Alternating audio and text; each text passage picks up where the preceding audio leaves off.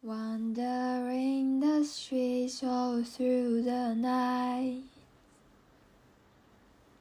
searching for the one to make me right.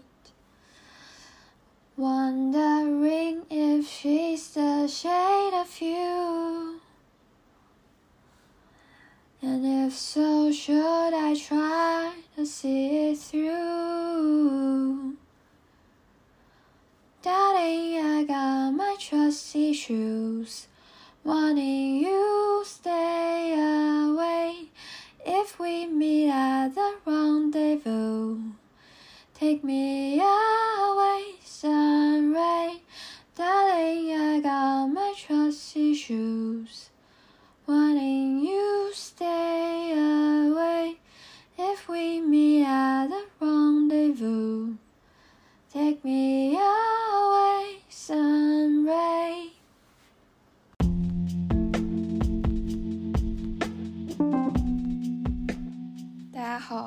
收听第十一期的四字播客。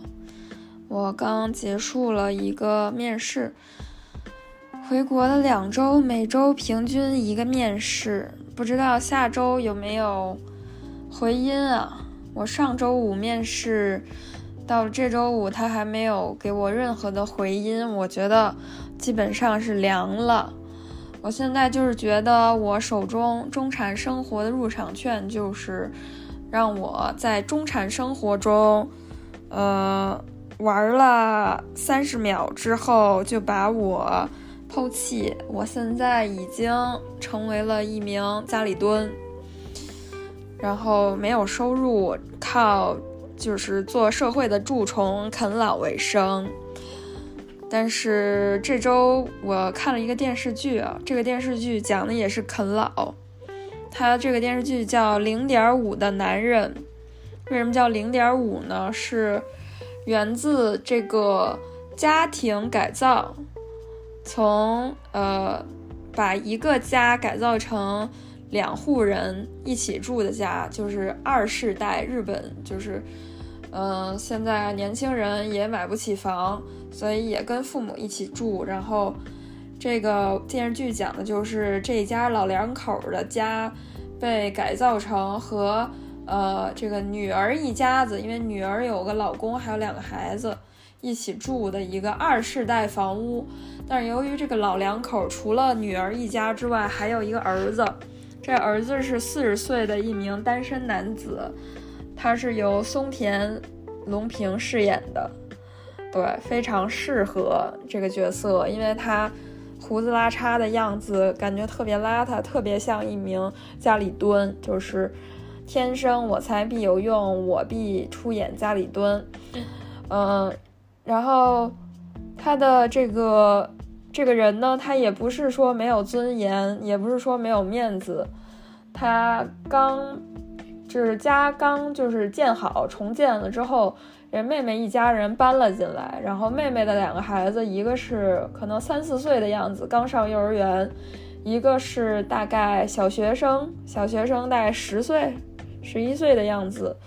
然后这个小学生，这个算是侄女儿，对，小学生侄女儿刚看到这个四十岁的大叔，就是惊呆了，就说了一句：“我靠，好恶心。”然后这大叔就是自尊心受伤了，然后，并且在改造这家庭的时候，被称作零点五，他也非常的不开心，嗯，所以他就很愤怒，他就满腔热血，就是中二的觉得自己一定要报仇，一定要复仇，复仇的方式是什么呢？搞直播。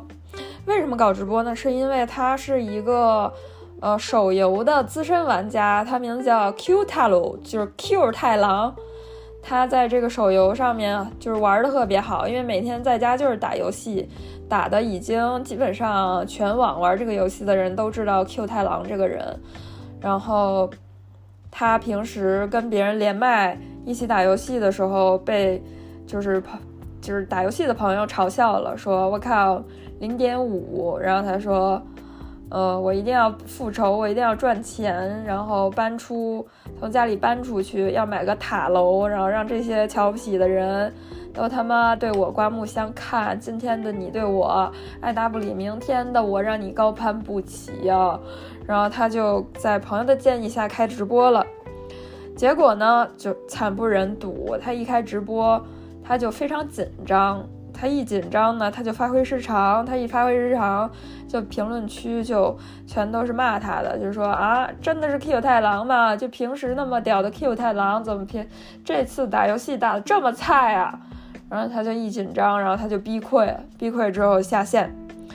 呃，第一集的第一集的名字特别有意思，叫叫和陌生人说话，和家族以外的人说话。就是说，这人他其实平时就没有怎么跟家里人之外的人说过话，因为他根本就不出门儿。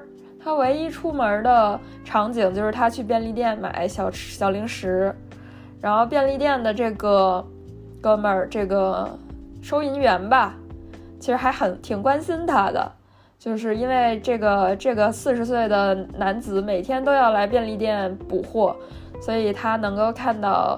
他是胖了还是瘦了？是精神容光焕发还是变憔悴了？然后总是用一种忧心忡忡又带有关爱的眼神看着男主。然后便利店的这个演员也很有意思，他一看就不是那种土生土长的日本原住民，他是看起来长相是呃类似中东中东人吧。就是说到日本的。移民和外来务工人员，这个也很有意思。就是我之前一直觉得日本很单一民族国家，但是我这次从日本转机回国的时候，我发现其实就光是机场来说，呃，就有很多就是外来务工人员，明显肤色就上面就不是不是亚洲人的人在机场打工。然后包括有黑人，看还有看上去是东南亚人的人，嗯，我觉得挺有意思的，呃，感觉现在可能去日本打工的外国人也越来越多了，毕竟日本的人口，嗯，也就是老龄化比较严重，然后日本的年轻人还就是这么多家里蹲的，呃，然后。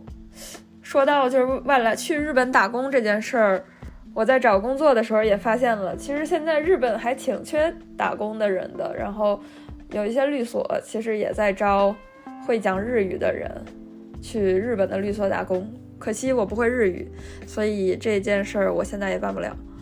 对，然后还有一个什么感觉呢？就是说看这个电视剧让我意识到。就是可能咱们亚洲人都有一种比其他民族的人更多的东西，就是羞耻感。就是亚洲人的羞耻感好像很严重，哎，就是，嗯，我们很容易感到羞耻。就比如说我们呃下岗了会觉得很羞耻，然后或者说呃被裁员了很羞耻，或者说我们生病了觉得很羞耻，然后。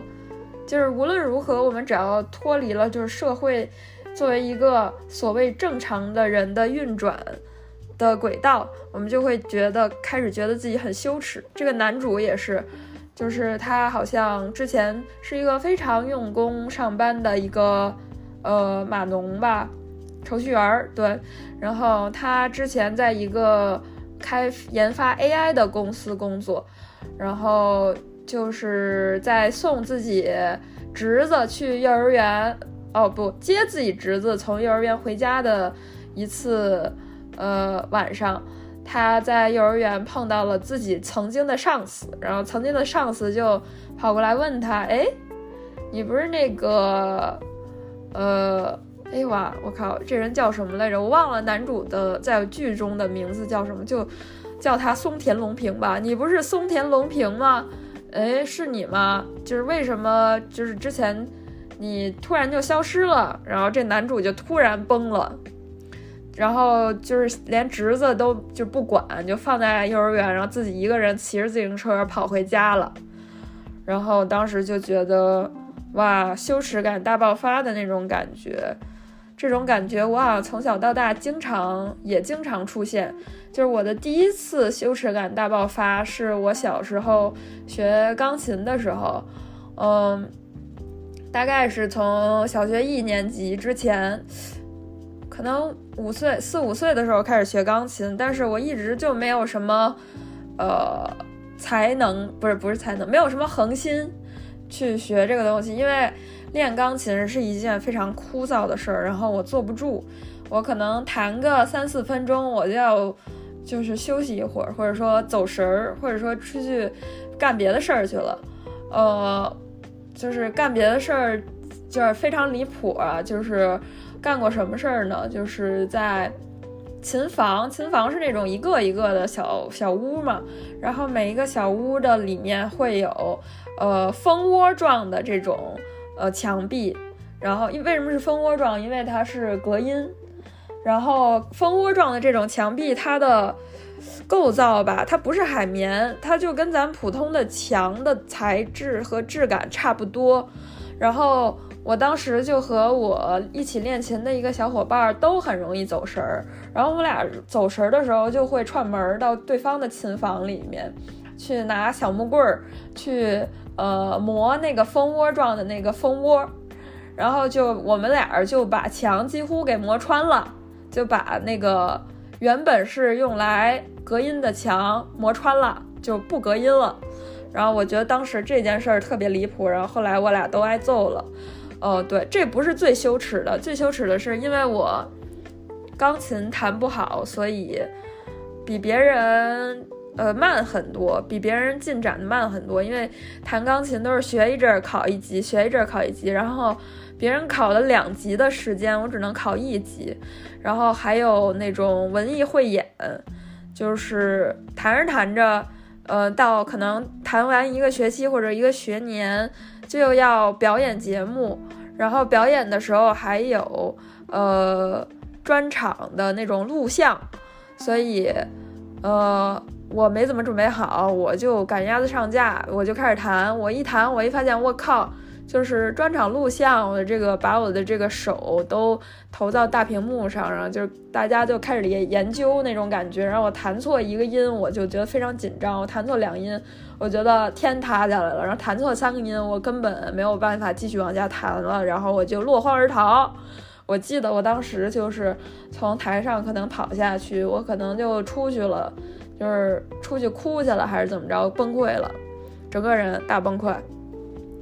对，就是羞耻感的第一次大爆发的经历是这个，然后，呃，说到这个羞耻感大爆发，我想起来前几天看到一条微博，是说日本每年约十万人突然人间蒸发。切断所有人和所有人的联系，永远消失。他们中很多人都是因为离婚、事业、考试不及格、债务等问题，无法承受巨大的压力和耻感，觉得自己是一无是处的垃圾，只有彻底消失才能活下去。消失的日本人成了日本文化中代表着耻辱却在沉默中不断壮大的一个群体。嗯。就是真的活得很累，就只能说咱们东亚人只许成功不许失败。呃，就是有很多这样的故事，就比如说谁谁谁被裁员了，但是他不想让自己老婆孩子和家人知道自己被裁了，嗯，压力很大，所以他就假装自己还在上班，然后每天就去咖啡馆坐着。这种事儿其实比比皆是，然后。呃，我一开始就是被裁之后，我觉得没有啥问题，因为大家都被裁了，所以我的心情也不是特别差。但是我回到国内之后，我就发现大家对裁员这件事的心态就是，呃，恶化，不是恶化很多，就是，呃，严重，把这件事儿看得更加严重吧。就是包括我昨天又加又新加了一个猎头，然后跟这个猎头聊天儿。他动不动就崩溃，动不动就崩溃了，就是感觉他是认为我在崩溃，所以他就是发一些很崩溃的表情包，然后来安慰我。然后后来呃，但我反而觉得没没太大必要，就是说。呃，被裁乃兵家常事，毕竟大家都是出来给老板打工的，然后老板赚不到钱，不是老板就是少赚一毛钱就要就是多裁一个人嘛，所以也不用太崩溃，对，反而我去觉得挺挺没必要的，对，哦，然后再说回这个电视剧啊，这个电视剧第二集就是第一次白天出门。就是这男主，他因为昼夜颠倒，晚上打游戏，白天睡觉，然后本来是一个生活作息非常不规律的人，哎，不对，生活作息非常规律的和其他人不一样的人，因为他是晚上睡觉，白天，呃，不是晚上晚上玩游戏，苏醒着，白天睡觉，但是自从搬进了这个二点五住宅，跟自己的。呃，侄子、侄女儿还有妹妹和妹夫一起生活之后，他开始被动的需要照顾自己的侄子和侄女儿，因为他的妹妹和妹夫的工作实在是太辛苦了，每天早上出门的时候接孩子，还有晚上下班的时候送孩子，都跟打仗似的。然后他家孩子又特别不听话，然后这个这个男人就开始负责早晨。呃，带着孩子上幼儿园，晚上把孩子从幼儿园接回来。然后第一次白天出门的第二集，就是因为这孩子从幼儿园离家出走了，就是突然跑出去了。然后幼儿园的老师就很着急，给家长打电话也不接，因为工作太忙，没有时间接电话。然后就给这这人家人，这个这人的家里面打电话。打电话之后，这个。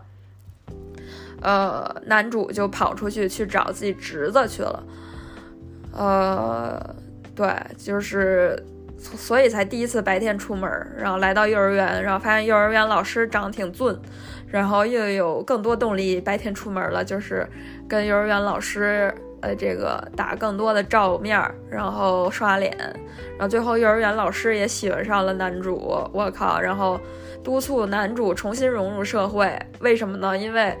这个幼儿园老师说：“哦，我喜欢你，但是我没有办法接受跟没工作的人在一起，所以你还是先找工作吧。”然后这男主说：“我操，真的吗？”然后这女这个幼儿园老师说：“哦，开玩笑的。”但是这男主还是受到很大的鼓舞，就去找工作去了，然后去那个便利店跟之前那个老哥一起打工。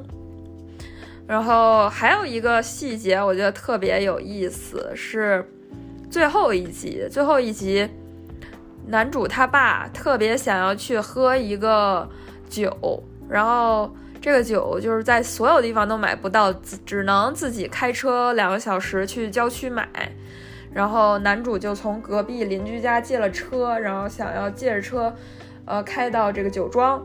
然后这邻居就是很不放心这老头开着他的这种古董车，但是他又就是好面儿，就是觉得拉不下脸来说拒绝这老头，就说那你赶紧陪你爹去吧。然后这男主就是推辞再三之后，还是呃拒绝，无法拒绝，就跟自己爹一起去呃酒庄买酒去了。然后呢，他俩就是接酒，接了一瓶满满的一瓶这种日本清酒之后，开开心心把酒拿回家。然后男主呢，把这个酒拿出来，刚走了两没两步，就咔，被前面的路绊倒了，然后把酒瓶儿踩到踩到了地上，然后酒就全碎了。然后男主他爸就大逼愧，就是也没大逼愧，就就就。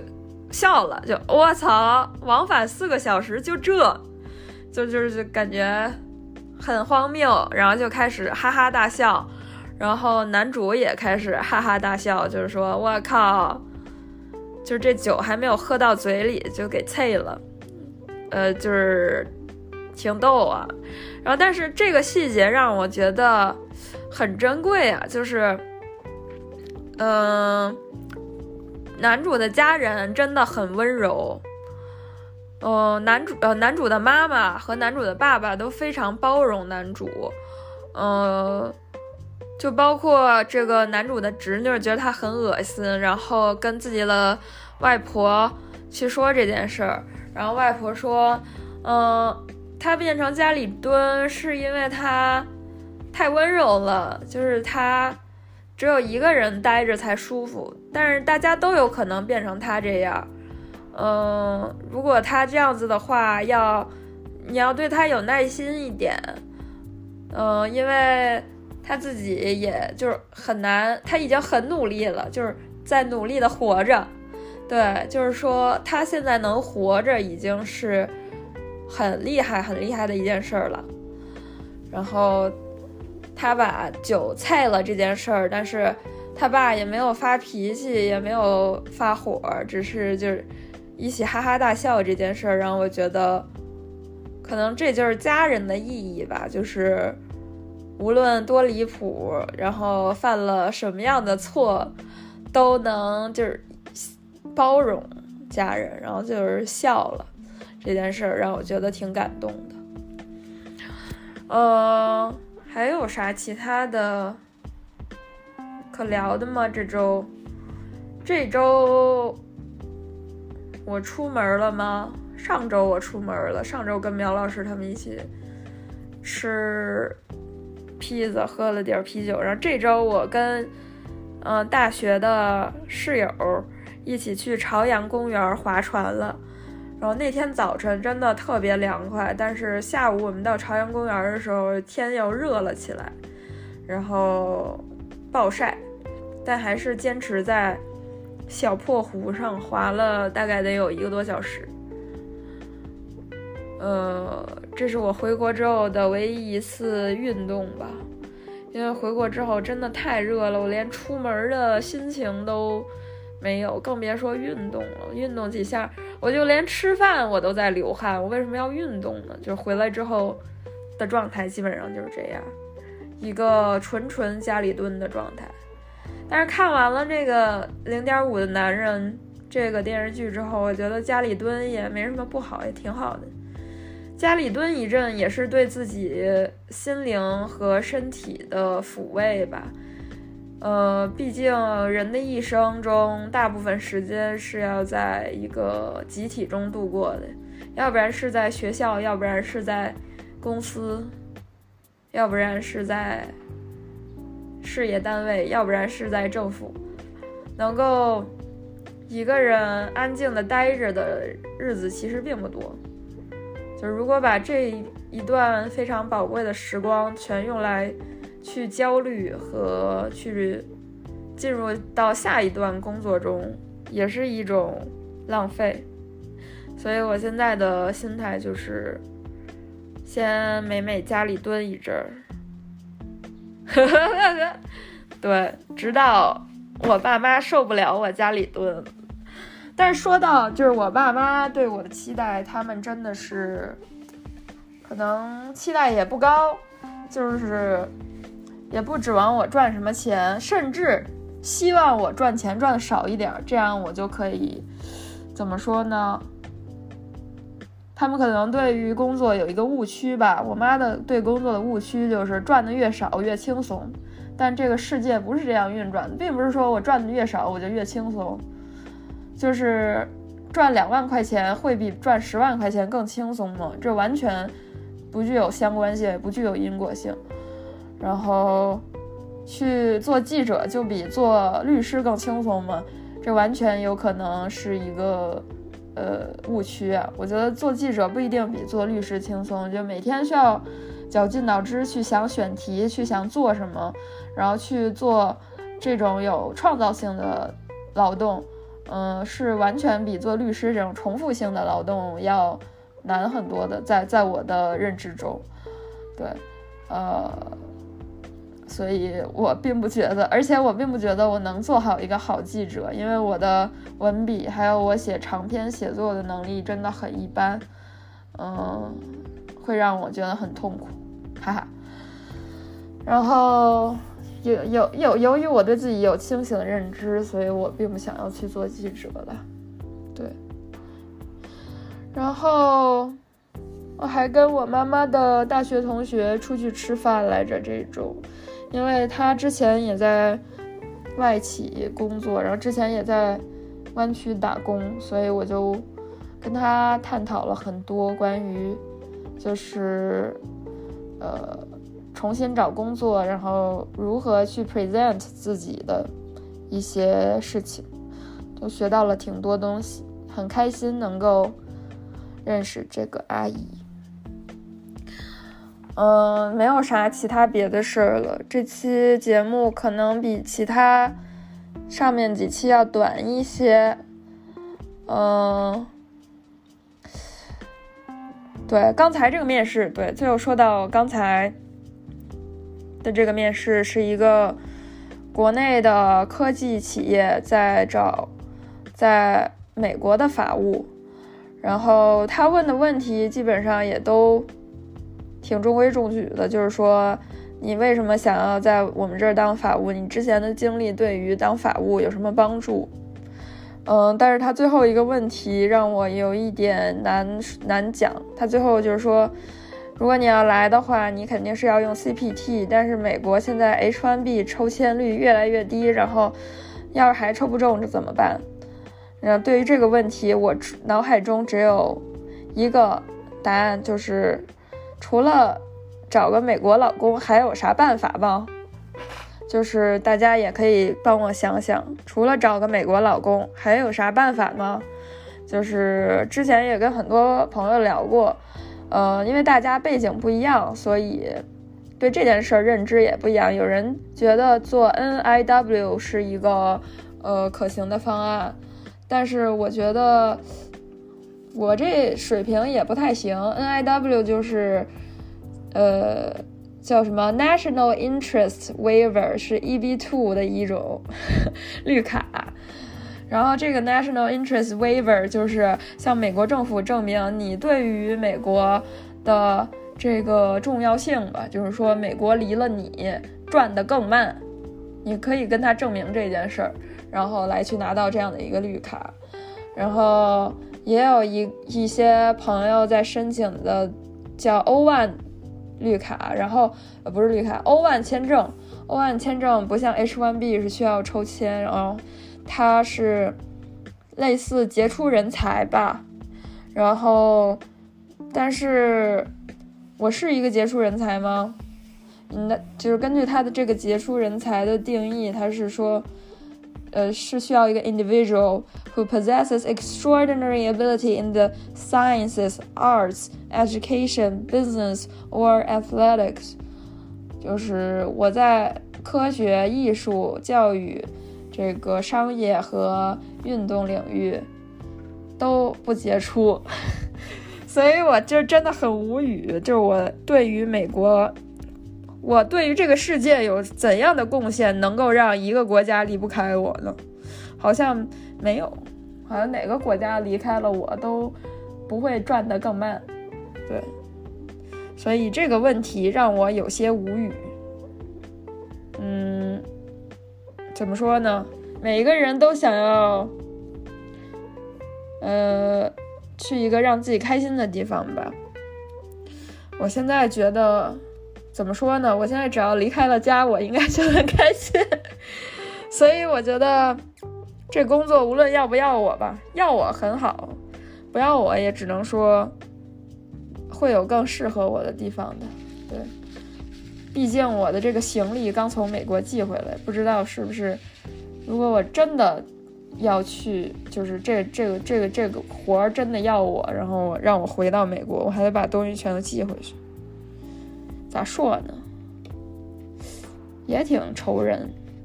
对，这就是目前的一些小 updates。呃，希望下周有更好的好消息吧，给大家。就先聊到这儿，バイバイ。